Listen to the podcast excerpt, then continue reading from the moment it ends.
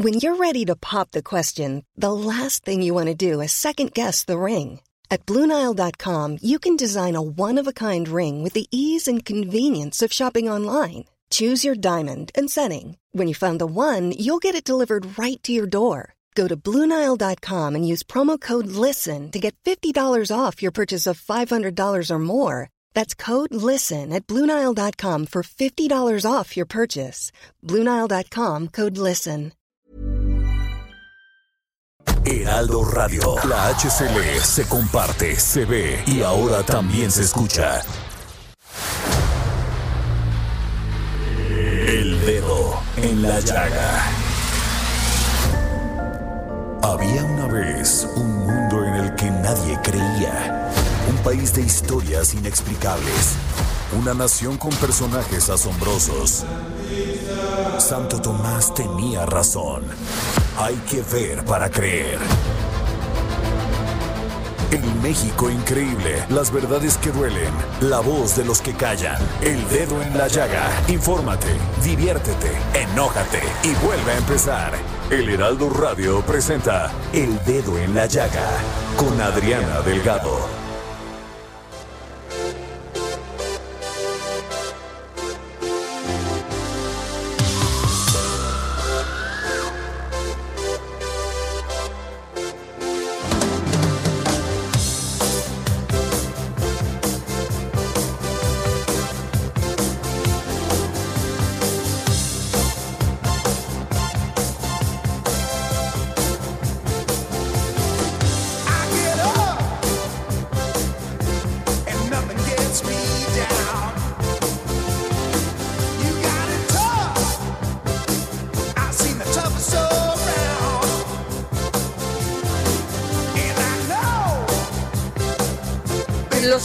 Con mucho gusto este martes 6 de octubre del 2020, pues con una muy mala noticia para todos los amantes del rock y fana, fans, entre los que me encuentro yo, entre los que te encuentras tú, Jorge Sandoval, Javi también, murió el día de hoy, Jorge.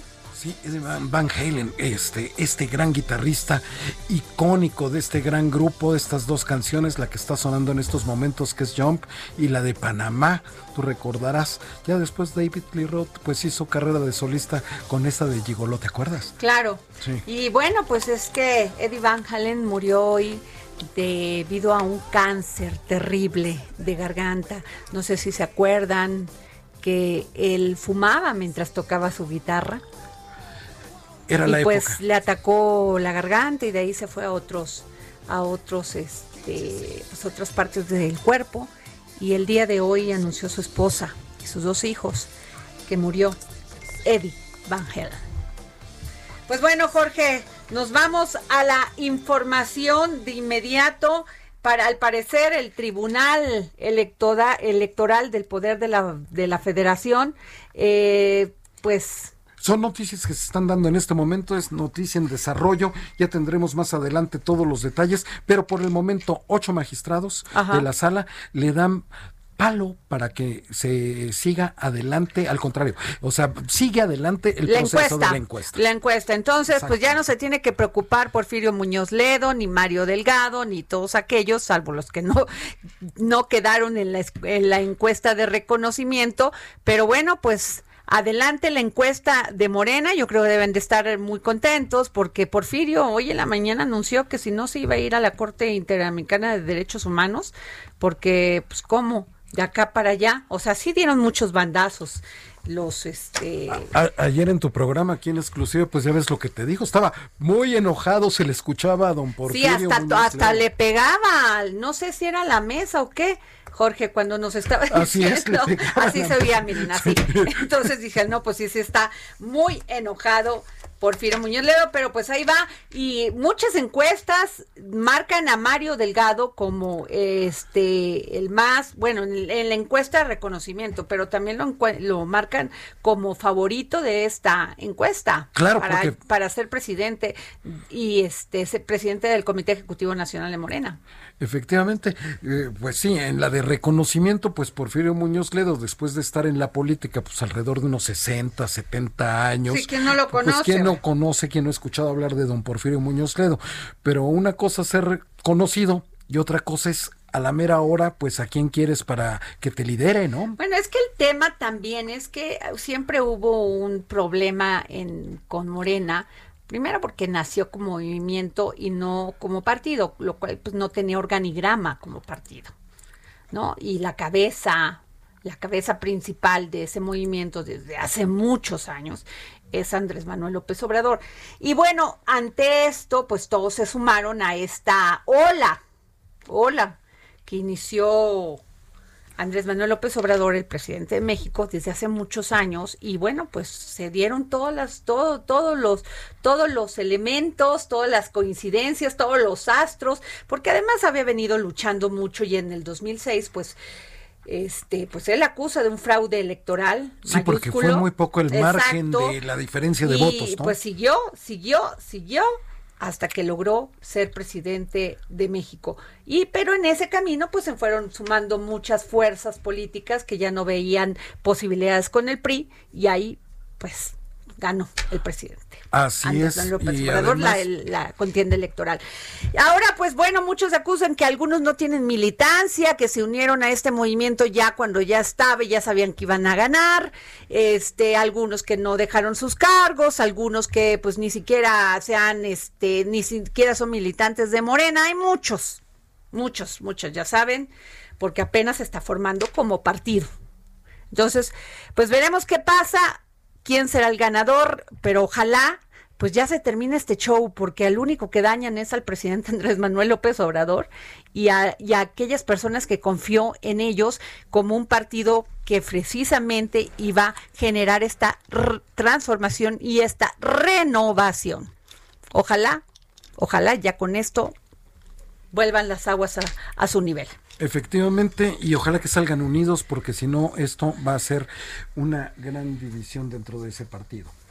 Así es. Y bueno, pues, ¿qué les digo? Verdaderamente se está poniendo la cosa muy, muy, muy grave en Yucatán y Quintana Roo. Este, como ustedes saben, pues está por, por entrar este huracán Delta y su impacto en Quintana Roo puede ser mucho, muy grave.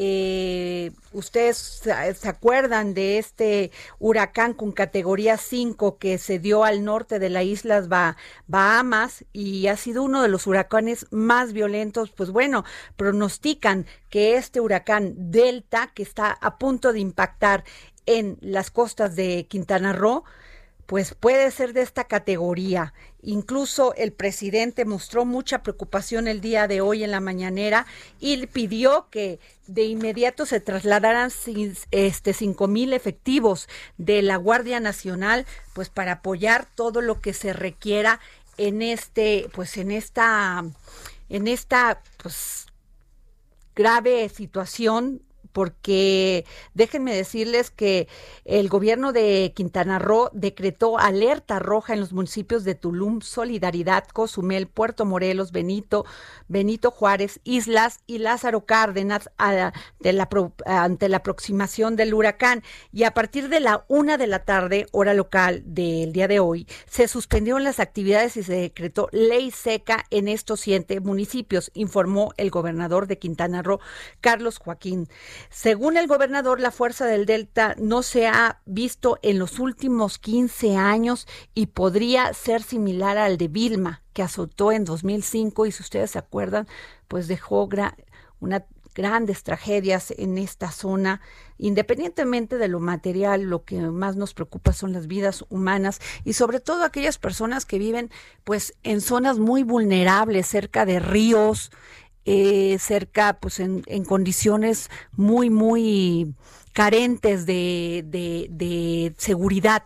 Entonces, créanme que no está de más resguardarse. Incluso eh, estoy aquí leyendo que muchos de los turistas, que son más de 30 mil, pues están siendo eh, desalojados y llevan y ser están siendo llevados al centro de Cancún para poder resguardarlos. Eh, ya cancelaron obviamente todos los vuelos hacia Quintana Roo y pues así va a estar la situación. Incluso eh, hay medidas que, que están pidiendo que la gente las cumpla porque es muy probable que los sistemas de comunicación fallen y dice pues que ojalá tengan un radio de pilas para obtener más información e instrucciones, que dejen su hogar o refugio temporal hasta que las autoridades, que no dejen su hogar o su, o su refugio temporal hasta que las autoridades informen que terminó el peligro, eh, que se alejen de las ventanas rotas para evitar lesiones y reporta a las autoridades el lugar y reportar a las autoridades el lugar de los accidentes, para la, para la población que se ve en la necesidad de salir de sus casas, la Conagua recomienda llevar solo lo indispensable, alejarse de la zona de desastre, alejarse de cables eléctricos, así como de postes, árboles y casas en peligro de caer, reportar a protección civil los cables de luz que puedan poner en peligro a la población, cerrar con llave sus domicilios, obviamente todo lo que es el gas, ¿no? Evitar cruces este, evitar cruzar cauces, aunque aparente tener un volumen de agua bajo, este puede aumentar de manera muy rápida esto es importante. Por, por otro lado, algunos de los documentos importantes que la Secretaría de Marina recomienda tener a la mano en caso de que las personas afectadas se tengan que retirar de sus hogares son pólizas de seguro, contrato, acciones, bonos, pasaportes, cartillas de vacunación, números de cuenta de bancos, cuentas de tarjeta de crédito, compañías, inventario de artículos de valor, números de teléfonos importantes, actas de familiares, o sea, si sus hijos, actas de matrimonio, eh, muy importante que ustedes tengan todo este, todos estos papeles a la mano, porque pues se, no quisiéramos decirlo, pero pues ya están, o sea, diagnosticando que pueda ser un huracán categoría 5. Y estamos esperando, porque teníamos ya confirmado al gobernador Carlos Joaquín González para que nos pudiera contestar la llamada, pero pues debe de estar ahorita en esta ¿No, Jorge? A ver, cuéntanos. Sí, mira, nos dice que en unos minutos podría entrar al aire. Se encuentra en el cuarto de crisis en estos momentos haciendo la evaluación de todo esto que estás contando, este, de todas esas recomendaciones tan importantes que estás haciendo para todos los que habitan todos esos municipios de Quintana Roo. Sí, sobre todo Jorge me preocupa mucho aquellos municipios que son más vulnerables, donde las, donde ustedes saben, Quintana Roo es un pueblo, este, generalmente este de clima caluroso durante todo el año y las casas pues no tienden a tener tanta estructura como otras casas en otros lugares. Entonces podría ser este, tú que eres de Veracruz, tú conoces perfectamente hay muchas ventanas, hay, muchos de las casas son de, de techos de paja y de, de palma, perdón.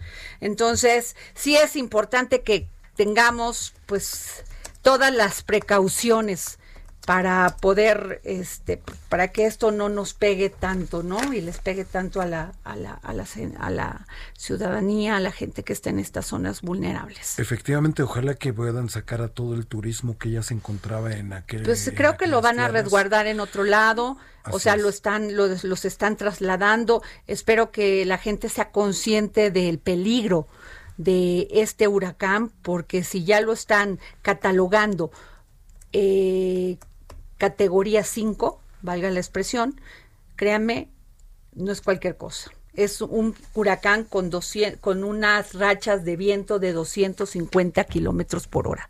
O sea, mucho, muy peligroso. Y una cosa que tú eh, dijiste muy importante que me gustaría subrayar, Adriana, Adriana Delgado, es que la gente si le piden que se salga y se vaya a los albergues, lo haga. Muchas veces no se quieren salir de sus hogares para cuidar sus cositas. Por eso les estamos diciendo que se lleven, pero miren, no, nada vale, nada vale la vida. Fíjese, las tormentas de categoría 5 en un huracán de categoría 5 suelen desencadenar marejadas catastróficas, causando inundaciones que suelen penetrar tierra adentro, destruyendo todo a su paso. Lo que yo les decía, las tormentas de categoría 5 registran vientos de al menos 200 kilómetros, 250 kilómetros de este por hora. Según el Centro Nacional de Huracanes, los vientos sostenidos de, de, de Dorian en aquel entonces alcanzaron casi 300 kilómetros por hora. En fin, este grave, grave la situación, se está preparando el gobierno estatal, el gobierno federal, porque estos huracanes pues suelen arrasar con casas, techos, ocasionar derrumbes parciales de construcciones independientemente que sean estructuras fuertes. También suelen destruir las redes eléctricas, acueductos y acabar con cosechas, sumiendo todo pues en un caos. Dios, les mandamos un saludo a todos nuestros hermanos, hermanas, amigos, amigas de Quintana Roo. Vamos a esperar que el, gobernador nos pueda contestar la llamada, Jorge. Sí, me, está escribiendo. Dice, de pronto ando sin señal. Insistan, por favor, en estos momentos. Por favor, claro que sí. Y bueno, Jorge, este... También pues estábamos hablando de, de este de otro tema porque resulta que pues el gobernador Adán Augusto denuncia a la CFE como una mafia que daña a Tabasco con inundaciones. Fíjate nada más, por el otro lado, Quintana Roo está a punto de sufrir un fenómeno natural terrible y de consecuencias que esperemos no sean tan graves. Y por el otro lado, este el gobernador Adán Augusto pues está sufriendo esto de haber abierto la presa, la, este, la, de Peñitas. la de Peñitas y el desfogue del agua, pues esto ha ocasionado que se inunden todos los municipios sí, Toda la, parte baja siempre de, de, Tabasco se inunda. Este, maliciosamente dicen los chapanecos, este, eh, de Tabasco son nuestros, no, son, son nuestros, son nuestros, son nuestros pantanos. Y, y tú recordarás que históricamente por allá cuando Roberto Madrazo, él eh, competía frente a Paco Bastida por la candidatura a la presidencia de la República por el PRI. En aquellos momentos, cuando era gobernador Roberto Madrazo, se inundó y culpaba precisamente a Roberto Albores de abrir esas presas, porque eh, tú, tú, recordarás que está la presa de Chicoacén, que es la más grande. Luego viene la de Langostura. Luego viene Peñas y Peñitas, que es la última, para que desfogue pues, sobre el Grijalba y entonces eh, eh, pueda correr el agua. correr el agua. Pero eso lo hacen siempre con, con, con, con gran exactitud y pulcritud eh, científicamente y técnicamente para que justamente no haya estas inundaciones. Pero de pronto dicen que hay quienes abren de más de manera pues él está acusando directamente y además muy fuerte de una mafia incrustada en la CFE. Fíjate qué grave. Ah, este, y que, pues que están dañando. Es que fíjate, dice, la triste realidad es que hay una serie de personajes que vienen de dos y de tres gobiernos neoliberales que se encargan del manejo de las presas. Se hacen lo que ellos quieren y tengo evidencia que comprueban que Peñitas está dedicada única y exclusivamente a generar energía eléctrica a la península de Yucatán y que Tabasco que se amuele. Así dijo, así señaló el gobernador del estado de Tabasco, Adán Augusto, a la CFE. Pero, y, pero yo, yo no entiendo, Jorge, ¿qué, no sostienen reuniones el, el, director de la CFE, Manuel Bartlett, o no sostuvo con Adán Augusto y le dijo de las consecuencias que podría traer abrir esto en esto, abrir esa, esa presa. Precisamente eh, eh, con, con, con, esa información y con esa prevención se pudieron evitar muchísimas cosas para que la gente se preparara Adriana. Pues fíjate, los afectados, los municipios afectados son Nacajuca, Jalpa de Méndez y Cunduacán. Así es, y no debe de tardar de que llegue a centro, a lo que es Villahermosa, a toda la parte que es la zona baja, la del centro, la que es conocida como, como las Palomas. Pues sí, en fin, pues estamos ante esta situación y bueno, pues Jorge, vamos a seguir con don con don Pepe Carreño. Con don Pepe Carreño, que trae mucha información por todo lo que ha pasado en, en los Estados Unidos. Tú sabes cómo se está moviendo la elección norteamericana frente a este Trump que presuntamente tuvo coronavirus Ajá. frente a... No, bueno, pero salió todo anaranjadito, no cumplió la cuarentena, qué irresponsabilidad, se regresó a la Casa Blanca, este, todo rosadito y maquillado, o, sea, pero qué irresponsabilidad, Jorge. O sea, de veras, ¿qué les pasa a estos gobernantes? Ellos son los que deben de poner el ejemplo. Ellos son los que deben de poner el ejemplo y no lo ponen. Entonces, pues, este, terrible. El dedo en la llaga por el mundo con José Carreño. Don Pepe, cuéntenos, ¿qué tal que qué tal que el pez por la boca muere?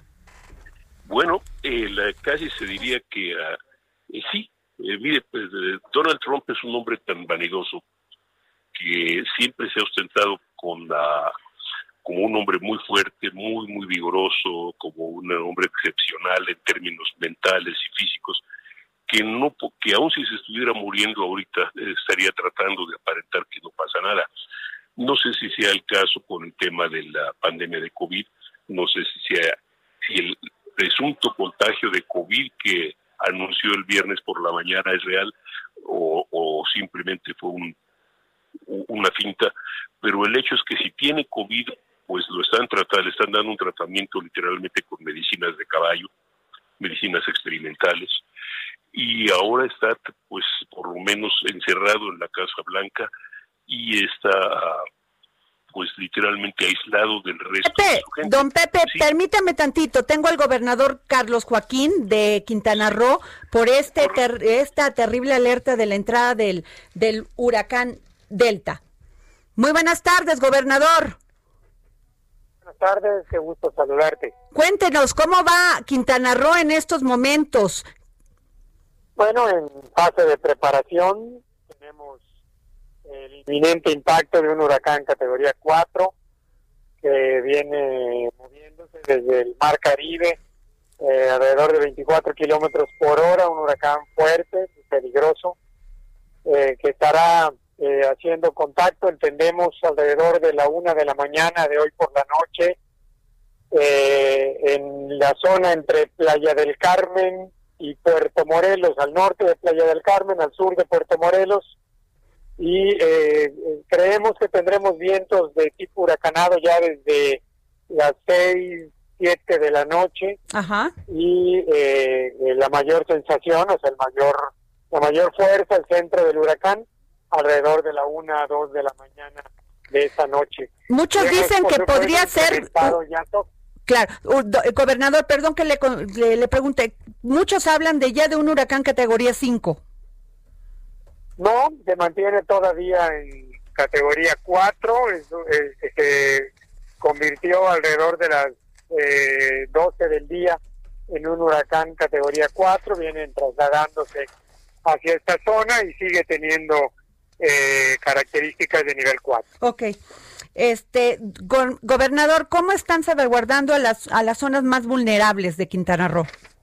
Bueno, desde la mañana del día de hoy se iniciaron evacuaciones de las zonas más vulnerables. La isla de Holbox fue ya evacuada, la zona hotelera de Cancún está siendo evacuada en este momento, prácticamente se ha concluido con ello. La zona hotelera de Puerto Morelos eh, también eh, a, través de diferentes refugios, principalmente hacia nuestros visitantes, turistas.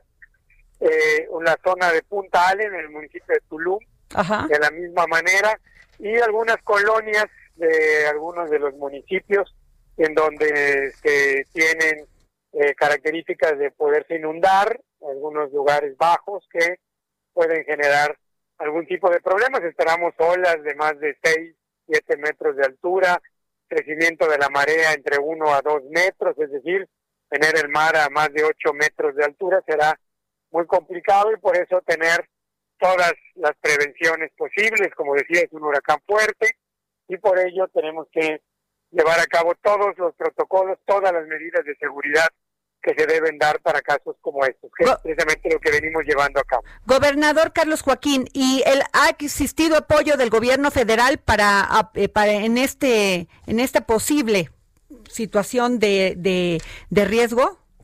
Sí, bueno, afortunadamente así ha sido. Está aquí en, en, Cancún el secretario de Marina, eh, que fue enviado por el señor presidente de la República, está trabajando aquí con nosotros, al igual que la coordinadora de eh, Protección Civil Federal.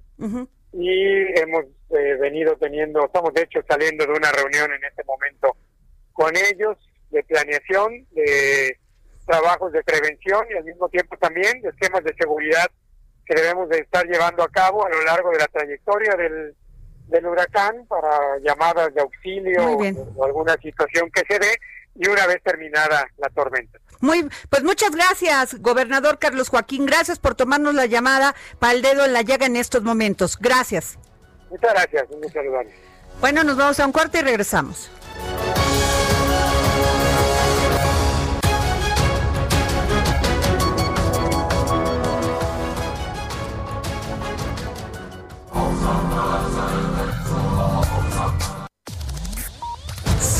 A Adriana Delgado en su cuenta de Twitter arroba Adri Delgado Ruiz.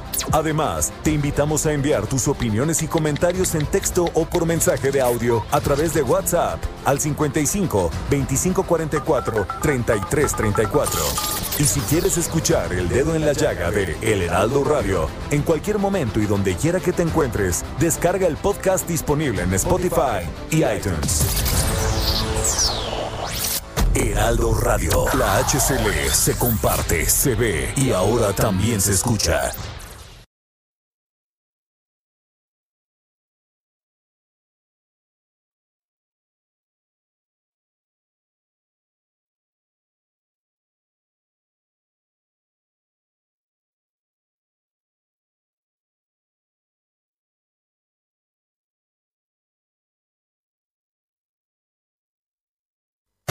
Heraldo Radio. La HCL se comparte, se ve y ahora también se escucha. Regresamos al dedo en la llaga y tenemos en la línea a don José Carreño que nos está platicando de eh, Donald Trump, la, la elección en Estados Unidos y, el, y que Donald Trump, el supuesto COVID de Donald Trump. Muy buenas tardes, don Pepe, a sus órdenes. este, digamos, este ataque o este, este contagio de COVID del, presidente Trump deja mucho más preguntas que respuestas. Y no es que, y no es otra cosa, en este caso no es ni mucho menos desearle nada malo al, mandatario estadounidense, sino el hecho es que um, una recuperación tan rápida en, en, tres días es algo literalmente uh, no tiene precedentes, por decirlo de esa forma. Fue fue anunció que eh, tenía dado positivo a COVID-19 el viernes a la una de la mañana y para hoy lunes y este, para el lunes ya estaba hablando que se sentía mejor incluso que hace 20 años. Ah, eh, claro que tiene a su, en su beneficio pues eh, todos los aparatos, todas las drogas, todos los médicos del gobierno de los Estados Unidos, drogas ah, experimentales, drogas que todavía no han sido aprobadas para el uso de los, del público y ciertamente pues, tratamientos que tampoco están a la disposición del resto de los mortales. Pero deja muchas, muchas dudas en términos de la realidad de ese, de ese brote de ese contagio. Lo que sí es cierto es que gran parte de las personas que han estado junto a él, empezando por su esposa, su jefe de prensa, han sido contagiadas de, de, de COVID-19 en mayor o menor grado y que pues esto no ha ayudado tampoco ciertamente a su credibilidad en términos no bueno hay mucho enojo en Estados Unidos ante esta irresponsabilidad de un ya dejemos que lo que es que sea presidente de Estados Unidos sino que como ciudadana o como persona que no haya respetado las medidas de, de, seguridad, que se haya salido del hospital así, que se haya quitado el cubrebocas y con esa cara que lo caracteriza de así estoy aquí, yo soy más, soy Superman, pues hay mucho enojo en Estados Unidos porque mucha gente ha muerto en Estados Unidos. No es uno más, no son unos más. O sea, esta pandemia ha cobrado muchas vidas es que es justamente parte de la personalidad de Trump. Trump es un hombre que durante toda su vida ha tratado de aparentar ser más fuerte, más inteligente que todos, ser más exitoso que todos, ser una, es una personalidad con una variedad extraordinaria. Y esto justamente pues juega con esa personalidad. sí, pero aquí ya no se trata de la personalidad, don Pepe, no, se trata de el, el jefe del gobierno valiéndole gorro una, una pandemia. Ah, de, la cual se ha estado burlando durante todo, casi todo el año. De acuerdo, pero va, eh, insisto, va perfectamente con su personalidad, con la persona que él ha querido presentar desde siempre. Él se ha querido presentar siempre como el, como, el, el hombre más fuerte, el hombre más inteligente, como el hombre más rico, que son justamente las tres premisas que están en duda ya durante esta durante esta temporada electoral. Ya hay todavía hay un cuestionamiento muy serio del tamaño de su, de su fortuna, porque como hemos visto más de una vez se ha declarado, no solo se ha declarado en quiebra o ha declarado algunas de sus aventuras financieras en quiebra, sino que ah, ya la semana pasada las revelaciones fueron de que, pues sí, ha tenido que pedir ah, devolución de impuestos ah, por pérdidas. su fortuna no es ni de lejos los 10 mil millones de dólares que él reclama. En, pocas palabras, esa parte de hombre exitoso, extraordinario, está fuera de la, de la pantalla.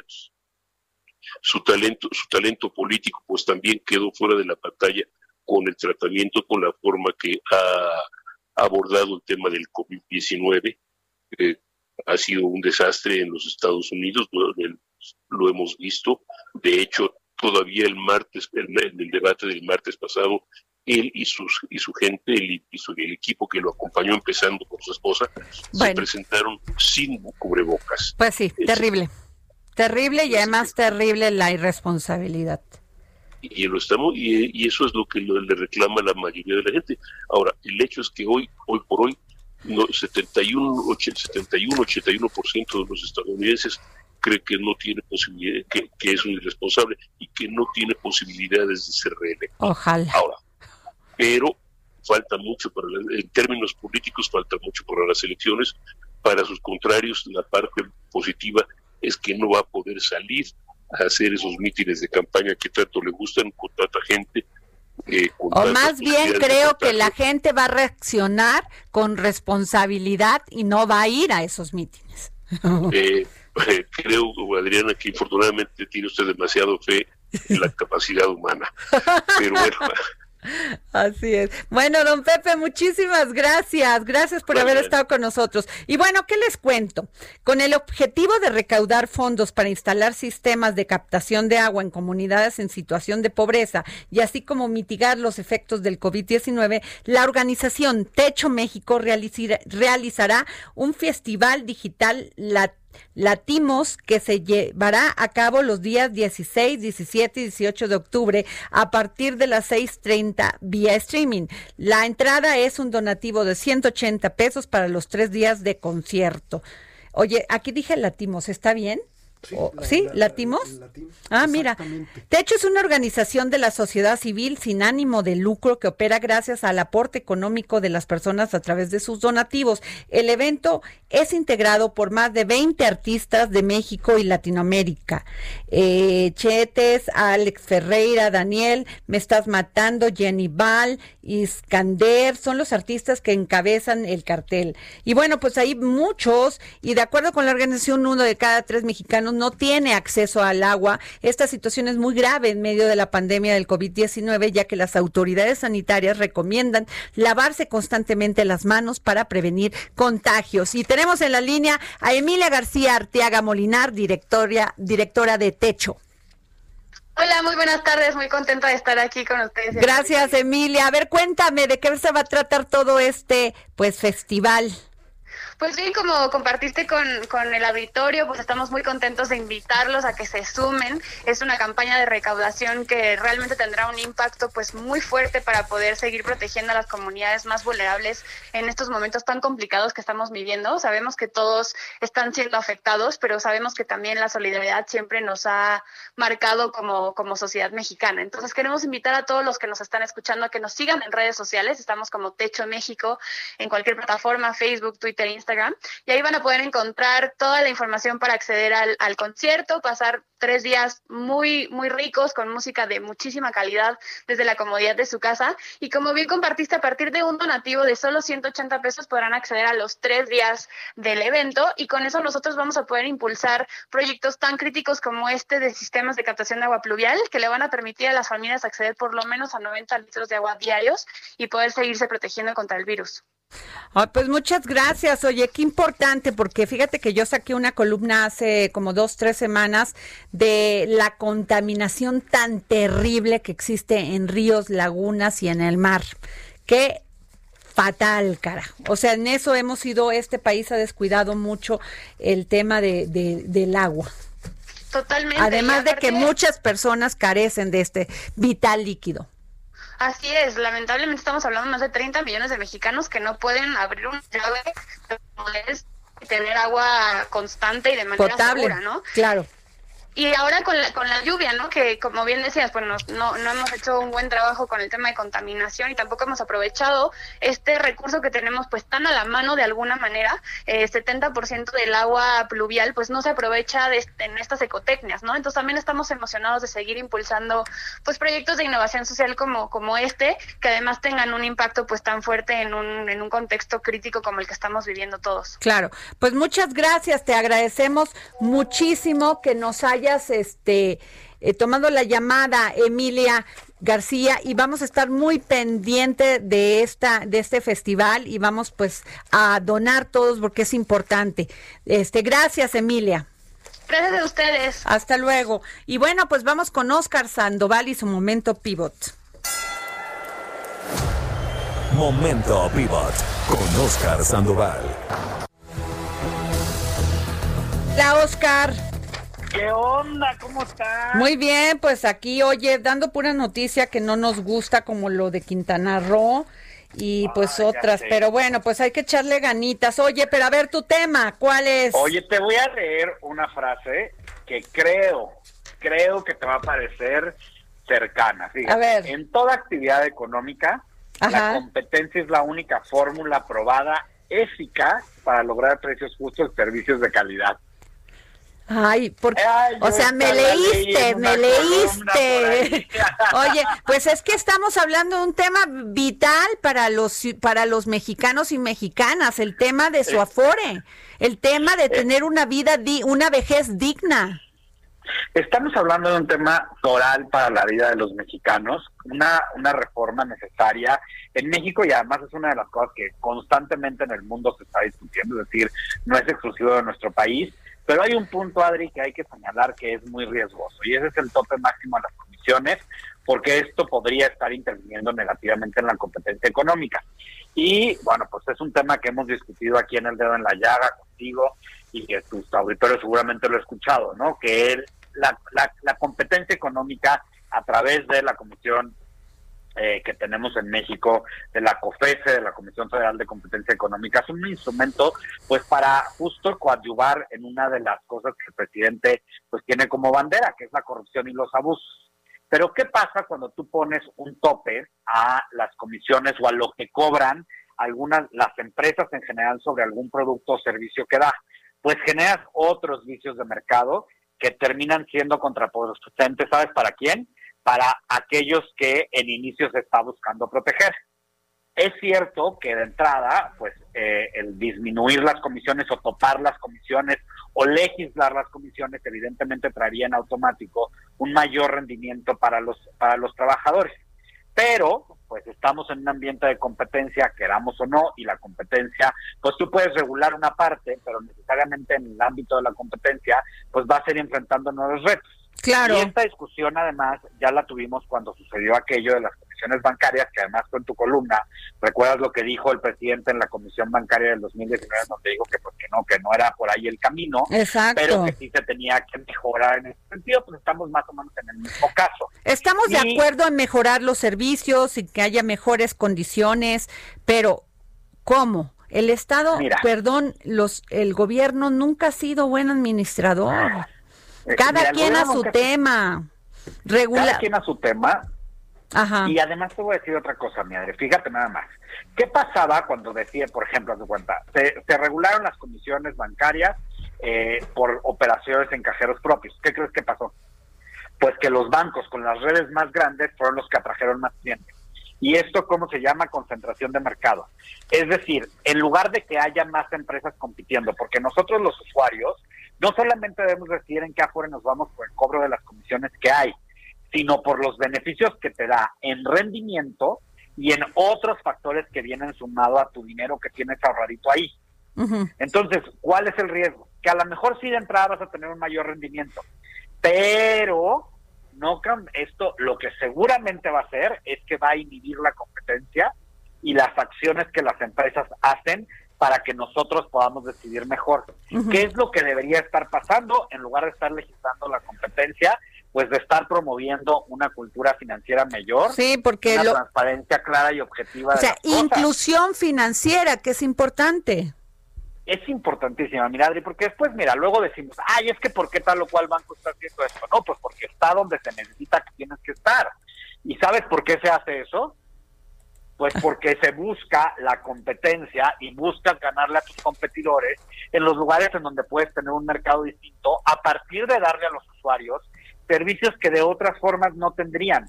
Y la inclusión financiera sí significa mayor desarrollo para los países y mejor calidad de vida. Ahora, otro punto muy importante, acabamos de firmar el, el TECMEC, ¿eh? Aguas, donde mandemos mensajes de que se va a inhibir la entrada de nuevos competidores y además que este que no vamos a proteger la inversión, aguas, ¿eh? aguas, aguas. Ajá. Además hay otro factor, cada vez que se hacen este tipo de, porque también decimos, bueno, esto es una forma de negociar del presidente para avanzar en la transformación, pero cada vez que hacemos este tipo de iniciativas o este tipo de elementos que están impactando directamente en la competencia y por tanto en la posibilidad de la empresa de ser creativo para aumentar sus utilidades mientras da y ofrece a los clientes un buen servicio y en este caso da un buen rendimiento, cuesta mucho dinero. Cuesta mucho dinero para las bolsas, o sea, para el, para el intercambio que hace a través de la bolsa de valores, cuesta mucho dinero en cuanto a la negociación que viene con, consigo, cuesta mucho dinero las modificaciones y eso inhibe la inversión.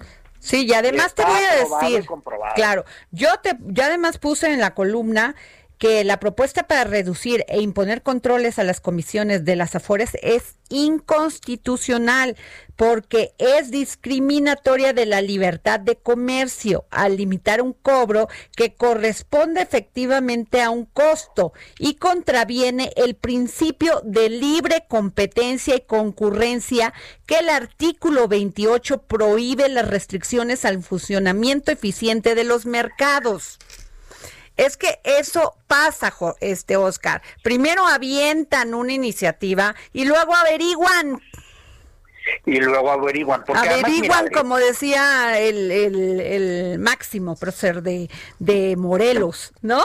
E, exactamente, pero mira, es, parece exagerado, pero esto de las comisiones es tanto como que hubiera una ley que limitara cuánto podemos ganar por hacer nuestro trabajo. O sea, uno gana su salario en función pues, de sus capacidades, de su experiencia, del desarrollo, de lo que, lo que logras negociar y demás. Entonces, imagínate, yo, yo no estaría de acuerdo con que a mí me dijeran, usted no puede ganar más de X cantidad de dinero por hacer su trabajo, porque eso además vulnera mi libertad y vulnera la libertad del otro y vulnera la competencia. Entonces la pregunta es, Adri, ¿por qué estamos haciendo algo que es inconstitucional? ¿Y por qué además estamos haciendo algo que no, o aceptando algo que no aceptaríamos bajo otras circunstancias sobre nosotros mismos, simple y sencillamente porque es para las empresas o porque son las empresas lo que los están haciendo? Claro. O sea, no está bien, porque al final de cuentas, el momento en el que se rompa esta barrera, que en cierto sentido ya medio en el tema de los salarios a los funcionarios públicos. O sea, cuando rompes esta barrera, rompes muchas otras. Y ahí es en donde está lo delicado. No solamente porque se trata del, sistema de ahorro para el retiro, es decir, nuestro dinero ahorrado. No es dinero del gobierno, es dinero de los trabajadores. Claro. De cada uno de nosotros, que cada mes trabajamos, cobramos nuestro trabajo, pero... somos para nuestro país. Te quiero hacer otra pregunta rápida. Contéstame rápido.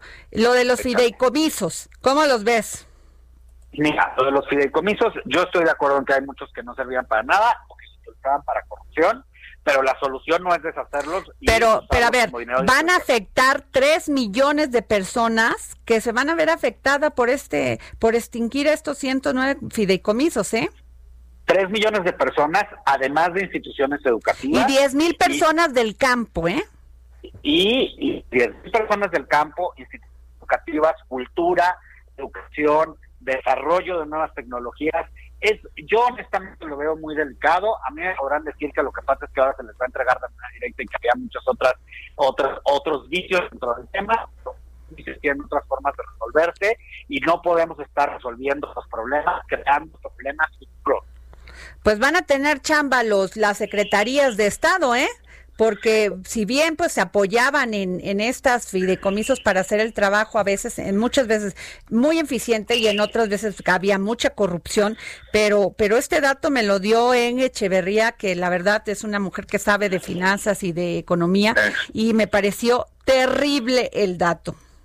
Es terrible y es muy grave, desde mi punto de vista de verdad es grave, yo no estoy de acuerdo, además creo que no están discutiendo seriamente en la Cámara de Diputados, porque además ya escuchamos las posturas de muchas personas, académicos más, que dijeron su postura y ahí no están escuchando. A ver, la solución es decir, pues nos reservamos todos los artículos. Ese es un mal mensaje porque además lo que están diciendo es, pues mira, nos vamos a reservar la discusión para que no digan que discutimos, pero la decisión está tomada. Pues sí. Bueno, querido Oscar, muchísimas gracias como siempre, muy inteligentes y acertados tus comentarios y aquí está aquí está tu primacho, nomás moviendo la está, moviendo la cabeza, ya sabes cómo la mueve, con su colita así al lado. Oye, bueno, gracias Oscar Sandoval. Y nos vamos con José Luis Camacho, gran periodista, debe de estar en Guanajuato. Y vamos sobre el handicap 2021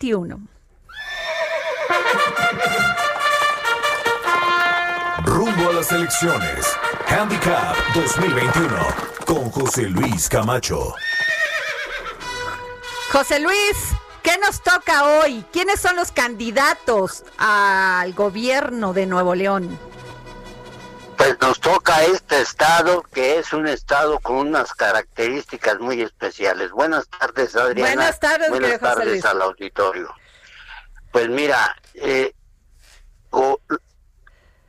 Nuevo León lo gobierna un candidato independiente que es Jaime Rodríguez el Bronco, que en realidad desde el punto de vista de conducción política y de generación de cuadros en un momento determinado, pues creo que no es su fuerte. Él ganó la elección, recordemos, a una candidata del PRI que la postularon porque era una conductora de un programa de música grupera en una televisora de Monterrey. Eso la llevó a la política, luego la llevó a ser candidata, no funcionó muy bien y perdió ante el Bronco. Ok. ¿Qué es lo que va a pasar ahora? Bueno, el Bronco tiene todavía por ahí dos candidatos que son algunos de sus funcionarios. ¿Quién sería? Que, quien, lo, quien lo suplió cuando él anduvo buscando la presidencia de la República, pues de una manera por demás ingenua, Adriana, y... Ya, José Luis, por el tiempo, porque tenemos dos minutos nada más, dos y medio. ¿Quiénes serían los candidatos? Manuel de la O. Manuel de la O, de parte de, o sea, sería el candidato del Bronco para Nuevo León. Del, Bronco. Ahora te, te, voy a decir una, una cosa, el PRI es un estado en donde puede dar la sorpresa con Adrián de la Garza. Adrián de la Garza. Con el PRI podría poner de candidato a Adrián de la Garza al gobierno de Nuevo León. Así es. ¿Y del PAN? El PAN hay dos, el senador Víctor Flores. Ajá y Felipe de Jesús Cantú. Víctor Flores, el que fue este, no, ¿verdad? Estoy confundiendo. Víctor Fuentes. No, no, Víctor Fuentes. es un panista. Sí, sí, sí. Este. A ver, ¿quién es el candidato del PAN? Víctor. Víctor Flores o Felipe de Jesús Cantú. Ah, me está diciendo Jorge, tú ya sabes que siempre está echando aquí, dice que es Víctor Fuentes. Víctor Fuentes tiene toda la razón. Bueno, Víctor Fuentes y el otro candidato sería Felipe de Jesús Cantú por el PAN. Bueno, esos dos. ¿Y, qué, y, la, hay una hay una eh, mujer que es presidenta municipal de un, de un municipio De cerca. Escobedo. De Escobedo, que dicen que también tiene posibilidades. No, pero ella va ahora, en caso de que compita, lo va a hacer por Morena. Es Ah, muy amiga de Tatiana Cloutier, muy amiga de Olga Sánchez Cordero. ¿cómo se y llama? ahora está siendo impulsada por el poderoso jefe de la oficina de la presidencia, Alfonso Romo. Oye, o sea pero que- ¿y Tatiana? Tatiana también está apoyando a la alcaldesa. ¿Para, goberna, para la gobernatura? ¿Gubernatura? Así es, para la gubernatura. Tiene mejor posicionamiento en las encuestas. ¿Y cómo La- se llama ella? Ella se llama Clara Luz. Ajá. Ah, bueno, se nos fue el tiempo. A ver, Flores. perdón.